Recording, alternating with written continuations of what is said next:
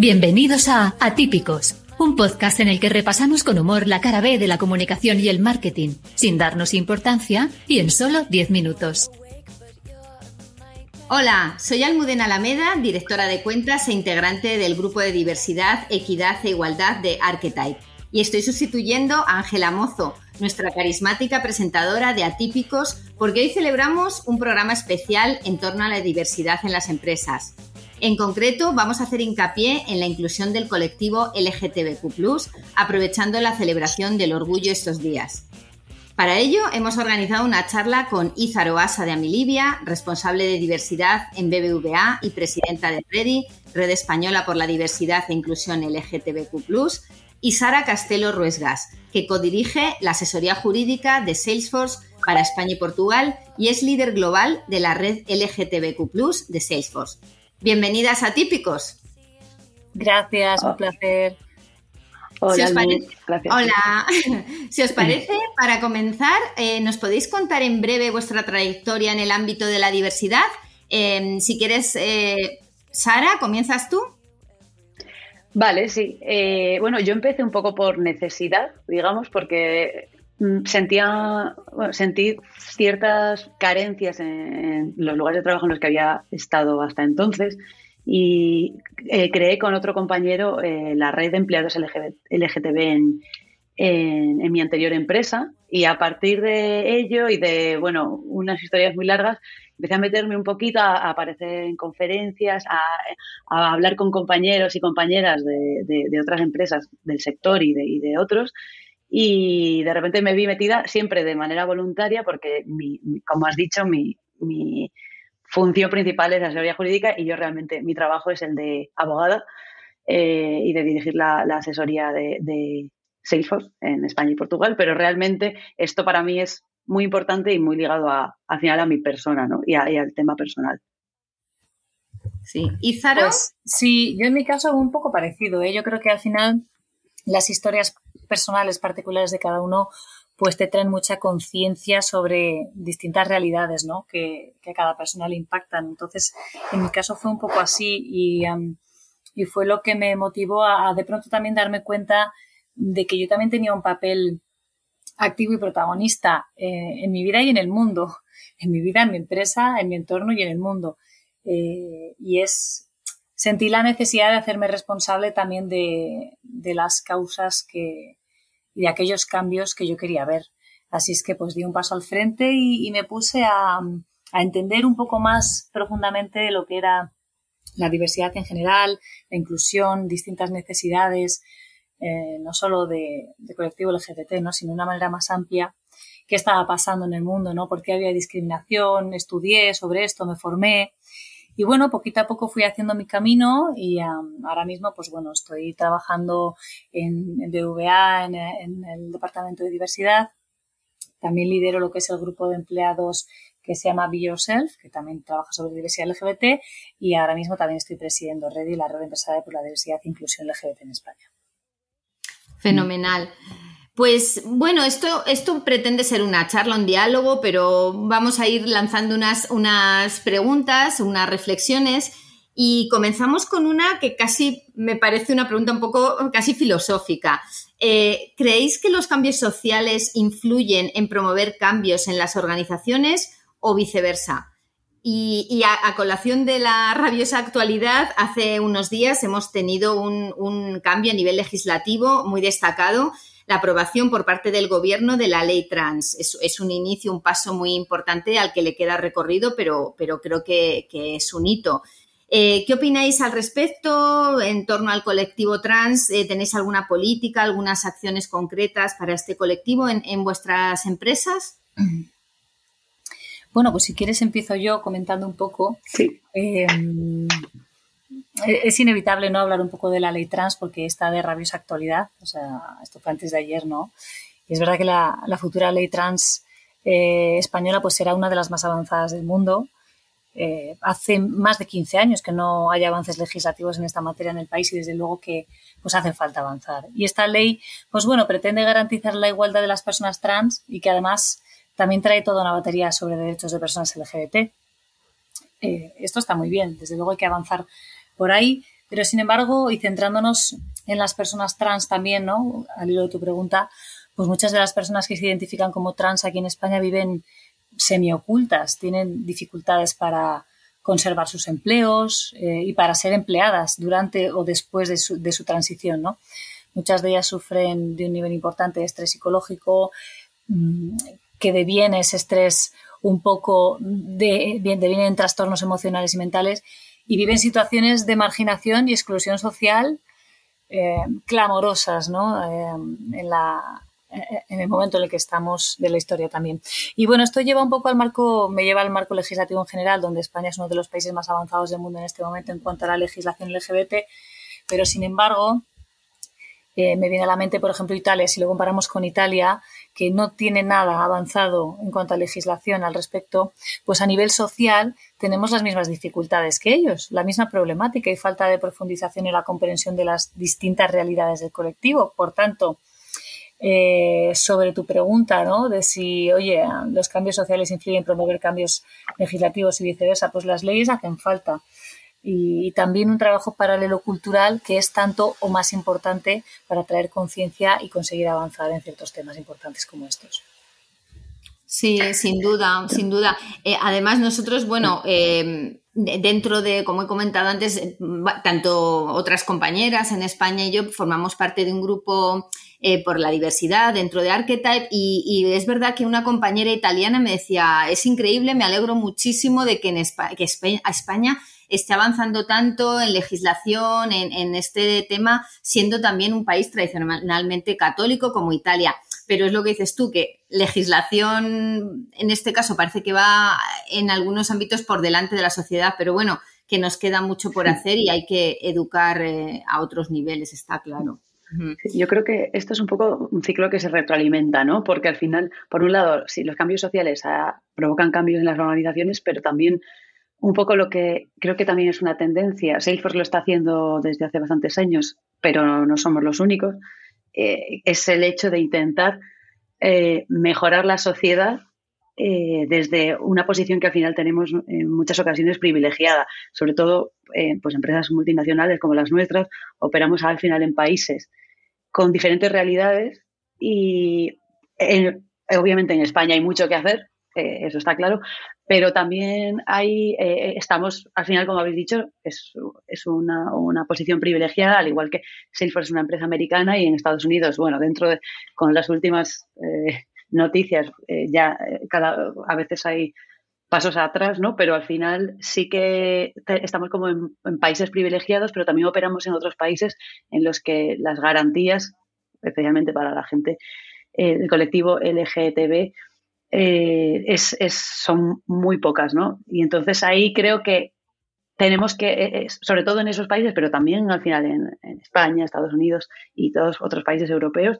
sí que intentamos ir por delante y como ah, un poco eh, pulsar ¿no? el resorte del cambio.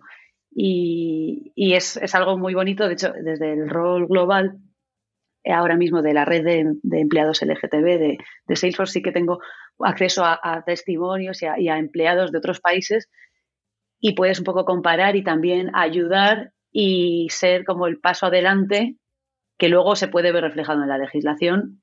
Obviamente no es una cosa de un día para otra, pero sí ir haciendo un poco ese.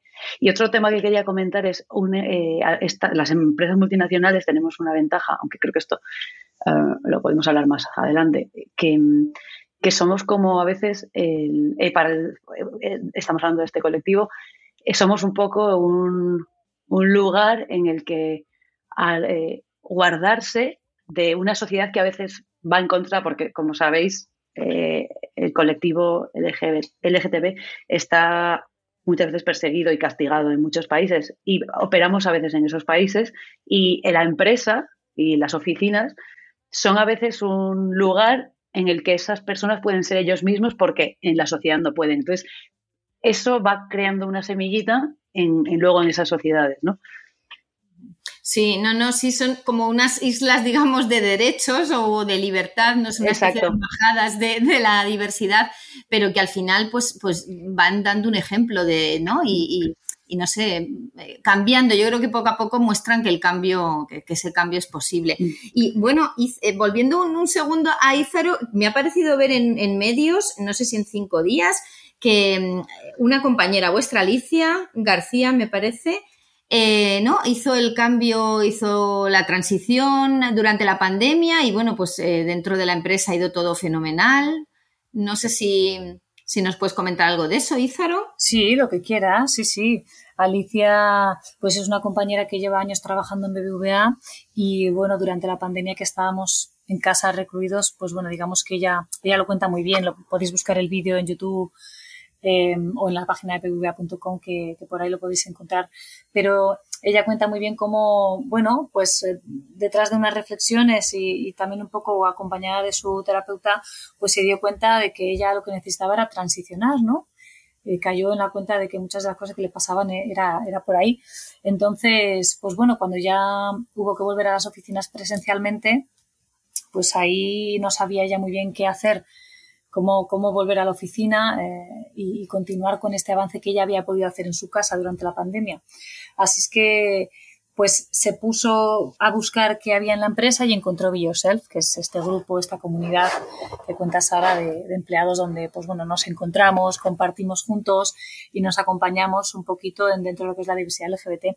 Así es que ya se puso en contacto, yo le llamé y, nada, y nos pusimos manos a la obra para acompañarla internamente en todo lo que, lo que hiciera falta. Y entonces hemos aprovechado su transición también, pues para, para modificar todo aquello que necesitábamos dentro de lo que son las, las herramientas internas del banco, de gestión de personas y demás, pues para, para, ponerlas finas, finas. Ya teníamos algunos protocolos, teníamos una guía que habíamos sacado hacía dos años que se llamaba Normalización de las Diferencias, que habíamos formado con ella a la mayoría de empleados. Luego teníamos otra guía que se llamaba Diversidad Trans Punto de Encuentro, con la que habíamos formado específicamente a los managers del banco en lo que es ser trans, qué significa transicionar y, bueno, todas las vertientes que hay dentro y necesidades. Y, digamos que esto nos sirvió ya un poquito más de empujón para, profundizar un poco más en las herramientas y, en los procesos, en los flujos. Eh, de, la necesidad que había cuando una persona dice, bueno, pues yo estoy transicionando y quiero cambiar determinadas cosas en mis perfiles. Así es que eso es lo que hemos hecho este año, acompañando a Alicia, mm, la hemos apoyado en todo y ella además nos ha ayudado, ¿no? Ha sido como un trabajo en conjunto de a ver las necesidades que había y, hemos ido cambiando un poco todos los procesos. Así es que ha sido una experiencia muy, muy satisfactoria por las dos partes. Así lo expresamos tanto BVA como, como ella en la transición, lo cuenta en su vídeo y en, sí, en, el artículo de cinco días también y alguna otra entrevista que tiene por ahí.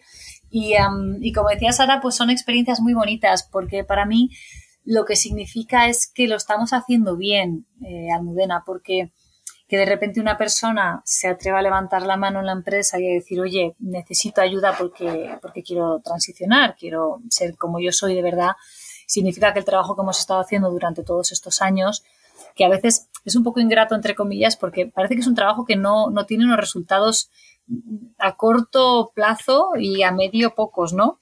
Entonces parece como que tú estás sembrando, sembrando, sembrando y cuesta que, que, surjan brotes, pero aquí salen, ¿no? Y, que hayamos conseguido crear en BBVA un entorno de seguridad psicológica suficiente como para que ella levantara la mano y transicione es un éxito rotundo y a mí me, digamos que mi propósito personal de aportar valor y de abrir caminos a otras personas y, mejorar el mundo en general, pues, pues para mí esto es un, gran reconocimiento. Y no solo ella, eh, sino que también hemos tenido este año sobre todo un montón de compañeros LGBT. Hemos hecho otra, otra iniciativa que ha sido entrevistas a, lo hemos llamado personas de bandera, que eran las personas que abanderaban pues cada letra de, de las siglas LGBTIQ y, y, cuando hemos pedido voluntarios ha habido una avalancha tremenda que no, no, damos, no dábamos abasto. Y, es, es, este éxito, ¿no? Porque miras atrás y pocos años atrás es que nadie levantaba una ceja cuando, cuando hablábamos de este tema por miedo a que le pudieran señalar o, o a prejuicios profesionales, ¿no? Y ha sido todo lo contrario, así es que muy tiene, tiene que ser muy, muy gratificante y, y, bueno, pues, pues también se ve que que bueno, que se necesita a veces, bueno, pues desde arriba de las organizaciones establecer unas políticas pues para un poco, ¿no? Que se superen eh, estos miedos, porque bueno, pues el miedo pues está ahí, ¿sabes? A veces, ¿no? La reticencia, ¿no? Entonces, la pandemia en este caso parece que ha, venido, entre comillas, bien en, en, el ámbito un poco de, bueno, de, liberarse de, de, prejuicios, ¿no? Quería dar primero la enhorabuena, Ízaro, porque eh, mm. has comentado, bueno, creo que las políticas, sobre todo, eso está claro, pero también es la visibilidad y a veces, pues toda, cada letra, cada vez que no, una persona de una empresa se visibiliza con una letra, y en tu caso, Ízaro, tú lo has hecho, además, eh, al final esa letra eh, hace que otras letras se acerquen y, dan espacio, da espacio a, a, otras diversidades, y no solamente ya dentro del colectivo LGTB, sino también fuera, fuera de él. Entonces creo que no es solamente, primero, enhorabuena por las políticas y procesos implementados en BBVA, porque es obviamente es un hito, pero y también es eh, eh, por la parte personal que le has puesto en esto, que creo que es muy importante también. Eh, quería decir que sí que, por ejemplo, en Salesforce tenemos em, también beneficios para las personas trans con reembolsos em, reembolsos desde vestuario en caso de una reasignación de sexo, de los gastos médicos y administrativos, también consejos y ayuda psicológica para trans, que lo, habíamos comentado antes de, esta llamada, pero al final eh, no, no, eso no sirve de nada si no hay referentes dentro de la empresa para que se visibilicen y que, y que den el paso adelante a veces. Y a, veces son eh, personas trans y otras veces, pues, eh, como digo, otras letras eh, personas lesbianas, eh, gays bisexuales que, hacen como esa comunidad y que hacen que la persona esté cómoda. Creo que tienen que ir de la mano tanto el, entorno con las políticas. Una cosa sola, una o la otra sola, no, no hacen, no crean la magia para que, por ejemplo, Alicia es del paso adelante, ¿no? Sí, de, acuerdo, totalmente, Sara. Pues de todos modos, eh, enlaza totalmente, quería decir, con la siguiente pregunta que, que bueno, por una parte has comentado, Sara, sobre todo tú el tema del papel de las multinacionales. Eh, ¿Creéis que es más fácil en una empresa grande establecer una, una política o unas normas, unas actividades en torno a la diversidad o en una pyme, una mediana? Eso lo primero. Y, y en cualquier caso, aunque seáis empresas enormes, eh, ¿qué obstáculos os habéis encontrado en general en diversidad o en concreto en la diversidad LGTBQ? Bueno, yo creo que ambas, tanto pymes como multinacionales, eh, encontramos retos, muchos, y, pero es verdad que puede que sean retos distintos. Yo puedo hablar más de la realidad multinacional porque siempre he trabajado en multinacionales al final, eh, y lo que, lo que sí que veo es que a, pues a medida que la empresa va creciendo, en diferentes regiones del mundo, vas encontrando diferentes realidades y lo que, en este caso Salesforce como empresa americana, lo que, eh, tiene una infraestructura y, una, ya un, digamos, un, un entorno muy, muy, muy avanzado en cuanto a diversidad, entra en otro país, en otra región del mundo, estamos hablando de Asia, pero también incluso en Europa y diferentes países de Europa, y se encuentra con realidades que no había previsto y, que, y, con unas prioridades distintas también. Eh, entonces creo que es muy importante para todo esto escuchar y entender a los empleados eh, de todas las regiones y no dar por hecho, porque muchas veces esto es algo que también, de nuevo, con el, digamos que, como he dicho, eh, en mi rol un poco de voluntaria en la red global de LGTB, lo que sí que lo que sí que me he centrado mucho es en dar un poco, o sea, escuchar y dar voz a las regiones que no son Estados Unidos. Porque la, diversidad es diversidad de las diversidades, ¿no? Al final.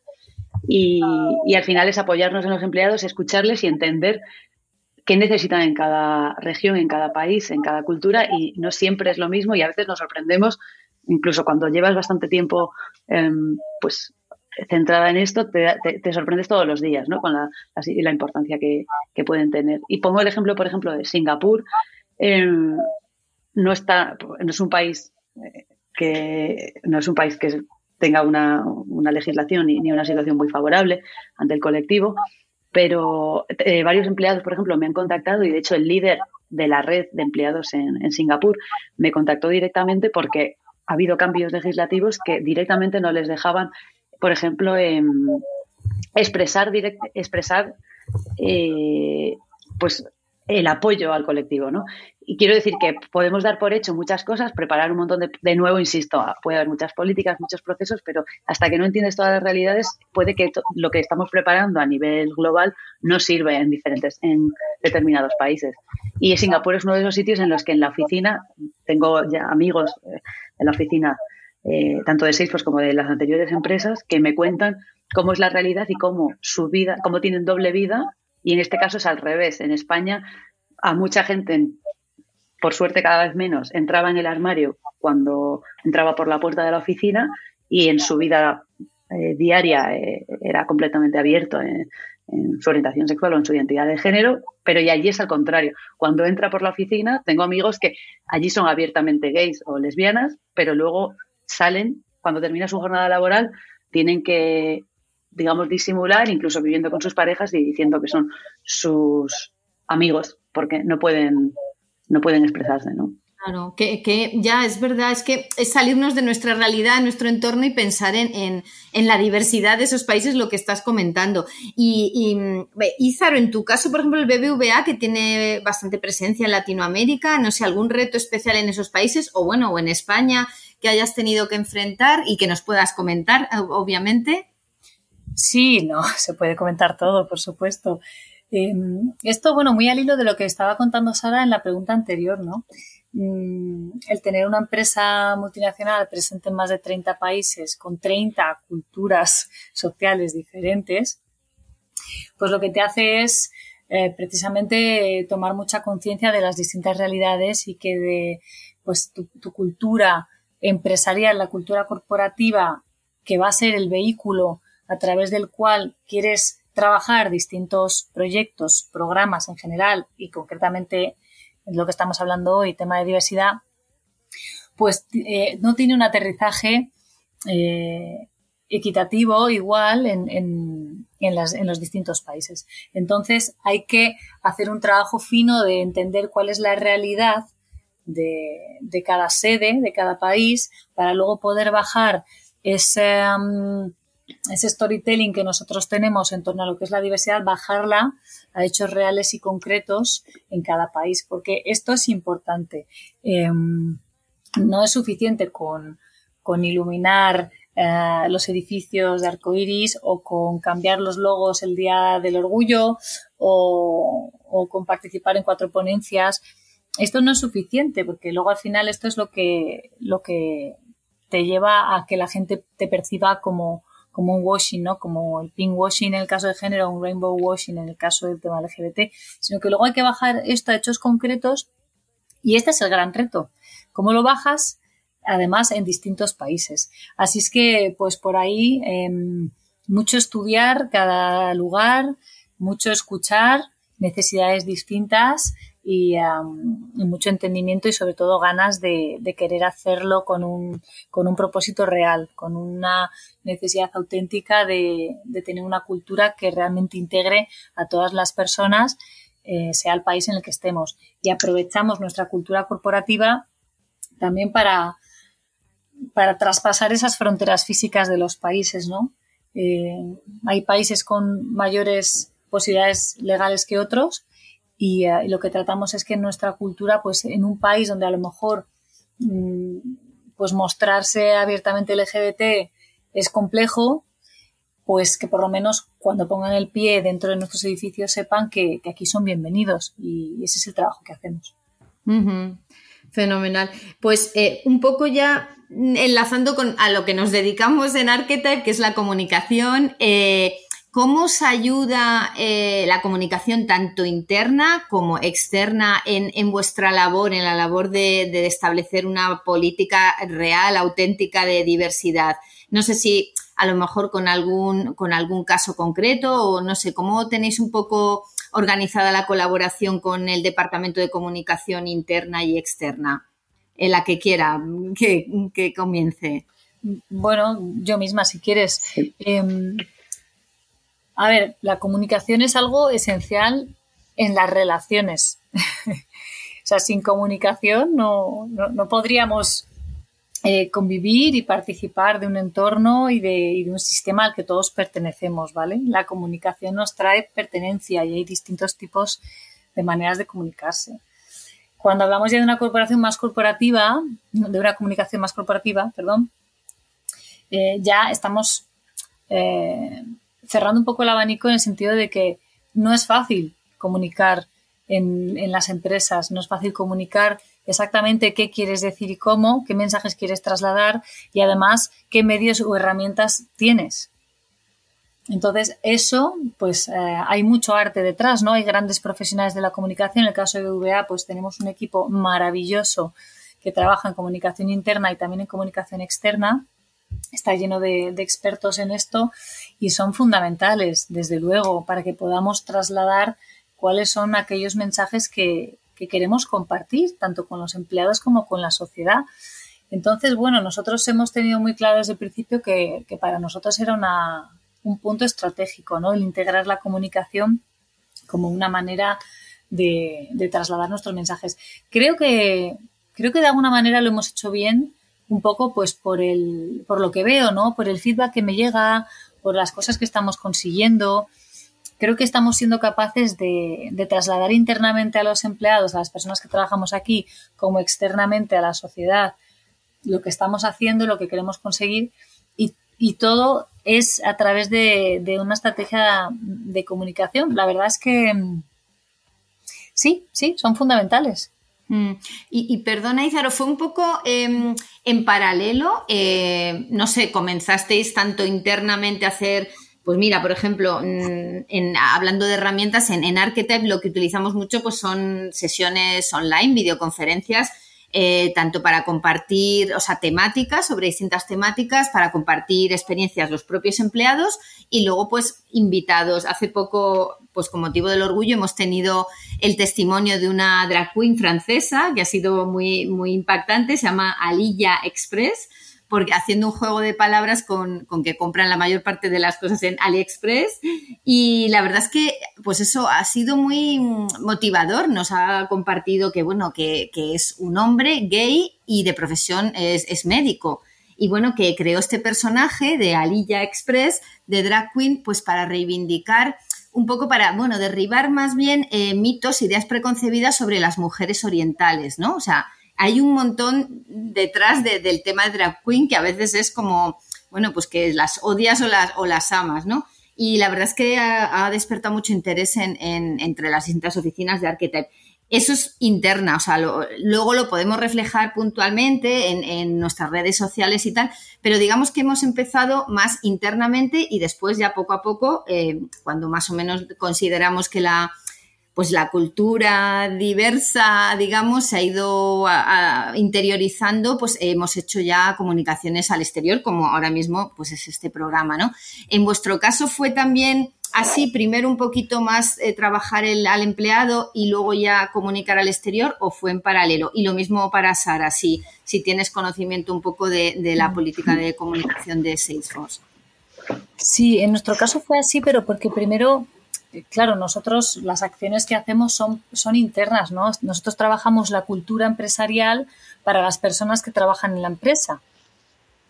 Eh, las personas que trabajan en la empresa o para la empresa, ¿no? Hay distintos stakeholders siendo muy conscientes de que nuestra cultura luego impacta también eh, eh, por muchas partes. Impacta lo que es la sociedad como, como, representación social que somos las personas que estamos en cada empresa. Impacta también luego en los productos que se puedan elaborar para clientes. O sea, impacta en muchos aspectos. Entonces, sí que desde luego lo empezamos a trabajar de una manera interna porque lo que queríamos era dar voz a toda la representación, representación social que teníamos interna y que de alguna manera pues no, no habíamos estado dando oportunidad durante otros años atrás, pero no por nada, sino porque la manera en la que, en la que enfocábamos, cómo, cómo trabajábamos, era diferente, ¿no? Digamos que teníamos una estructura más jerárquica donde, oye, los, los proyectos se dibujaban arriba y simplemente se pedían cómo había que ejecutarlos abajo. Entonces no hacía falta tanta voz de, la diversidad de las personas que, conformábamos las empresas.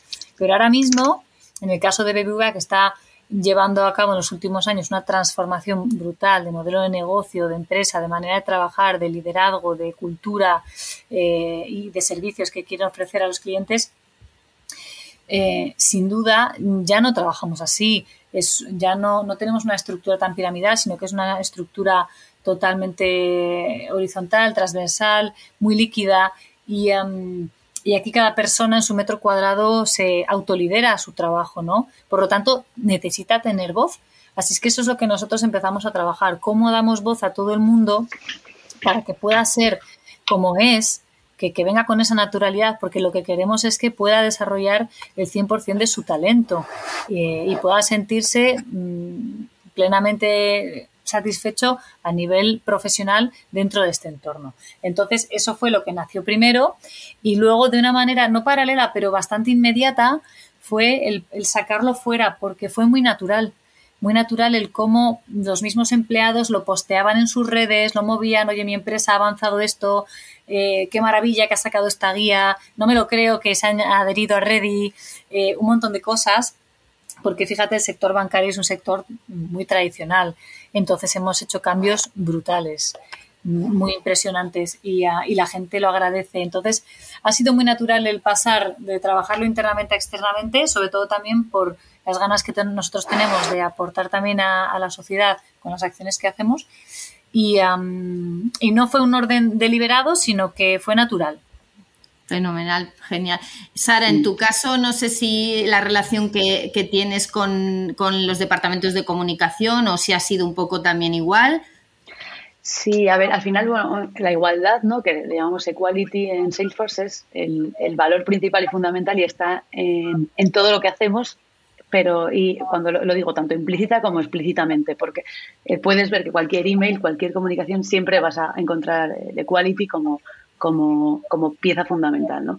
Entonces sí que es verdad que el sector tecnológico eh, o sea, no, no, ha sido tan ah, rupturista en lo que hace Salesforce, aunque sí que digamos que estamos, creo que hay mucho por hacer, pero tenemos como muy buena posición, pero al final el sector tecnológico siempre esto es un poco, nos hemos ido ayudando unos a otros, pero sí que ha sido ido un poco, eh, pues ha sido más vanguardista, ¿no? En este tema. Por eso sí que en la banca entiendo que ha ido un poco más pues la evolución es, ha sido de otra manera, aunque al final para llegar al mismo sitio. ¿no? Y entonces aquí una de las cosas que sí que, obviamente la, comunicación es súper importante, pero aquí eh, lo que nos centramos es mucho en la autenticidad y en eh, que la comunicación no sea, uh, obviamente, lo que ya he comentado antes, Izar, el tema del pinkwashing o demás, aquí siempre intentamos que si en, si en redes ves una cosa o en medios ves una cosa que ha hecho Salesforce, probablemente haya hecho 10 que no aparecen. Entonces, e, y no al revés, ¿no? Que es el hacer una cosa y contarla diez veces. Sería un poco. Entonces, es mucho invertir dinero, recursos y realmente una apuesta muy alta de la dirección, pero ya a nivel eh, CEO y Marvenio, eh, por, por toda la, el equality en general y en particular el, de, el del colectivo, ¿no? Entonces, eso luego se nota, yo creo. Obviamente no soy experta en comunicación, así que eh, vosotros lo, podréis decir eh, mejor que nosotros, pero sí que en el momento en el que las cosas son auténticas, creo que al final, pues los, eh, la audiencia lo, lo, percibe. Y lo digo, por ejemplo, un ejemplo son la, la página web, aparecen fotos de, pues, de personas eh, muy diversas, mostrando diferentes diversidades. y son fotos que no son fotos de modelos, son fotos de empleados y de sus familias y, y eso, por ejemplo, todos los, muchos de los materiales y recursos que se utilizan en la página web y en las y en las los eh, anuncios o spots publicitarios de, de Salesforce, estamos hablando de empleados reales o personas con las que hemos trabajado porque ayudamos y colaboramos con muchas em, eh, pues eh, asociaciones locales de no, gubernamentales o, o, asociaciones benéficas y todo todo lo que sale no, no es algo creado, no es un contenido creado para mostrarlo, sino que es de lo que hemos hecho, pues va una cámara y graba algo o demás. Entonces, eso creo que a mí por lo menos, y ya lo hablo ya desde el punto de vista de empleada, em, me, me llega muchísimo más. Entonces, creo que lo de la autenticidad en la comunicación es muy, muy importante. Total, totalmente. Bueno, pues tampoco queremos eh, robaros mucho más tiempo, pero por finalizar estamos en plena en plenas celebraciones del orgullo 2022 Eh, ¿Queréis destacar eh, alguna acción que estéis llevando a cabo este año en BBVA y Salesforce? Em, bueno, un poco lo que cuenta Sara. Nosotros es verdad que, claro, haces varias cosas, algunas salen más que otras, otras no salen siquiera. Entonces, por destacar, mm, algo que me parece muy chulo que hemos sacado este año ha sido la guía de, nuevos modelos de familia que la hemos llamado, ¿no? que lo comentabas tú también, Sara, que mm, es un, avance un poquito, un, pasito más allá para seguir hablando de, personas, de familias y de, y de normalizar distintas realidades que existen y que si no se habla de ellas, parece que no están. Entonces hemos sacado una guía que la hemos comunicado eh, externamente también, interna externamente, y que, bueno, ha gustado muchísimo y está funcionando muy bien. Y me siento bastante orgullosa porque, mm, no sé, me, me hace mucha ilusión hablar de, familias, incluir a las familias de las personas que trabajamos en el banco también eh, dentro de lo que es nuestra cultura y de que estén presentes de alguna manera. Entonces es algo que me, ha gustado mucho hacer. Y bueno, este año creo que, lo que hemos hecho con Alicia eh, la comunicación también ha sido muy natural. No hemos hecho nada especial a la hora de comunicarla, simplemente eh, entender que su historia mm, representaba a muchas personas. Hemos querido comunicarla desde un punto de vista de superación de una persona que se autolidera, que lucha por sus ilusiones y que vence a sus miedos, ¿no? Y para que cualquier persona pudiera de alguna manera sentirse identificada y Así ha sido cuando hemos eh, publicado y promocionado un poco este vídeo. Lo que nos viene es mucho feedback de gente que no es trans, pero que se siente identificada con su historia de alguna manera. Con lo cual ahí, eh, pues a la hora de comunicar los mensajes que queríamos lanzar a través del vídeo, hemos conseguido lo que, lo que buscábamos. Y, ¿Y qué más te diría? Pues no, no quiero quitarle tiempo a Sara. Métete tú, Sara, que si no yo no fallo. me parece más interesante, me, encanta escucharte, Izaro, y, y, escuchar lo que, lo que estáis haciendo en BVA. Pues, eh, a ver, por nuestra parte, bueno, insisto en lo mismo, obviamente, comunicación interna y externa la, realizamos ahora con motivo del orgullo, pero al final lo hacemos durante todo el año. Y ejemplos de, comunicaciones internas son, eh, hacemos, es que eh, yo creo que podría decir que miles de eventos eh, relacionados con el colectivo a lo largo del año. Entonces, sí que hay, hay pequeños newsletters internas en las que comunicamos lo que hacemos tanto en, este colectivo como en otras, con otras minorías, pero intentamos que todos los empleados sean partícipes de, lo que hacemos. Entonces eso, en, como comunicación interna, creo que es muy importante al final conectar con los empleados y volviendo a lo que decía antes de la autenticidad, un ejemplo son las manifestaciones del orgullo. Participamos en, diferentes países las manifestaciones del orgullo, pero es, una, es un punto en el que hemos pensado que la empresa los apoya y obviamente ayuda en todo lo que sea necesario, pero son lideradas 100% por los empleados. Y eh, la, eh, última, en el último año antes del COVID, porque pues, desafortunadamente el año pasado fue, fue menor por, por, por, eh, porque por el COVID no pudimos manifestarnos en todas las ciudades que quisiéramos, había 6.000 voluntarios eh, en todo el mundo participando y, eh, participando en las manifestaciones y colaborando también con asociaciones locales y demás. Y de hecho, teníamos, tengo aquí el dato de que hubo 15.000 horas de voluntariado eh, solamente durante la época del orgullo. Lo que pasa es que aquí en, en, Salesforce, por el tema de, bueno, y supongo que pasará en otros, pero por el tema de ser multinacional, hay una particularidad y es que empezamos con manifestaciones del orgullo y celebraciones del orgullo desde febrero y no paramos hasta noviembre, porque dependiendo del país, o sea, nuestro orgullo es un poco permanente porque, eh, porque al final variamos un poco según el país. Es verdad que, por ejemplo, aquí en Europa también eh, es, es junio, julio, pero y bueno, en España participamos en la manifestación de Madrid y Barcelona eh, del orgullo. hoy esta mañana hemos tenido una charla en la oficina para hablar precisamente que antes hemos comentado, pues de la realidad de las personas trans, pues lo hemos querido oír en primera persona con, eh, con una mujer trans con dos particularidades y es que aparte es migrante y es creyente y, teóloga, entonces queríamos también unir, o sea, este yo esto lo veo también como comunicación porque es una manera también de aunar no solamente el colectivo, sino pues a las personas creyentes y, y migrantes que también son nuestros empleados, ¿no? Porque entonces nos gusta mucho el tema de la interseccionalidad y esto es algo, por ejemplo, que en las campañas de comunicación no sé si lo habréis visto, pero sí que nos centramos ya mucho no hablar solo de un colectivo en concreto, sino de la interseccionalidad eh, y, de, tratar diferentes, eh, diferentes realidades que a veces son se, se, se, particularizan en una persona.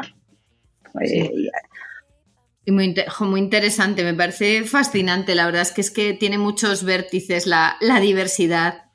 Eh, bueno, y ya por terminar, ¿os vamos a ver en alguna carroza este año? ¿Vais a ir en alguna? Bueno, estaremos eh, eh, por, por Salesforce sí que participaremos. De hecho, hemos participado todos los años en Madrid y el año pasado incluso fuimos la única empresa que participó muy, o sea, nos costó mucho porque obviamente con el tema del COVID, pues los riesgos y demás fue un tema delicado, pero este año estaremos ahí y además vamos con, con bastantes sorpresas. No creo que creo que no me van a dejar decirlo porque si no se perdería el efecto sorpresa, pero bueno, sí se está preparando. Allí estaremos. El 9 de julio estaremos. No sé si nosotros estamos eh, en carroza todo el año, o sea, estamos marchando todo el año sin bajarnos. Em, estamos participando este año del orgullo eh, a través del MADO, patrocinando actividades culturales y, participando en, en todos los eventos y ponencias que podemos para, para alargar y, poder llegar con, con, nuestro mensaje y con nuestras ganas de, de cambiar cosas y de aportar valor, eh, como dice Sara, pues desde, desde la autenticidad, ¿no? Y, me encanta cómo has traído esto de la interseccionalidad porque es algo que, que me gusta mucho y que nosotros lo trabajamos, esa mirada de trabajar la diversidad como no como, como nichos, ¿no? Sino, sino con una mirada más amplia, efectivamente, eh, hay personas que, que, confluyen dentro de una misma persona distintas realidades. Entonces, eh, nos gusta participar de todos los foros que podemos. El orgullo es un momento de máxima exposición con muchos eventos y nosotros procuramos estar siempre ahí. No, como curiosidad, es verdad que em, una de las cosas que decidimos a nivel global, sí que iba, eh, en carrozas en, muchas ciudades, pero sí que lo que hemos intentado eh, es donar, el, porque al final una carroza es, es, bastante costosa y hemos decidido esa, esa cantidad de dinero que utilizábamos, em, donarlo a asociaciones locales.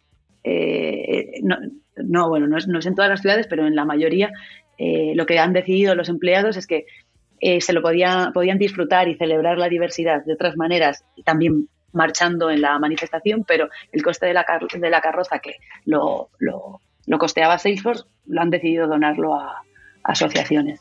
Pues muy buena, muy buena idea también, muy solidaria.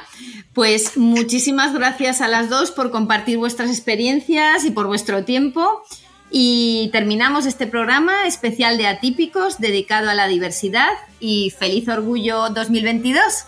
Gracias por la oportunidad, feliz orgullo. Muchísimas gracias y feliz orgullo a todos y a gracias. todas.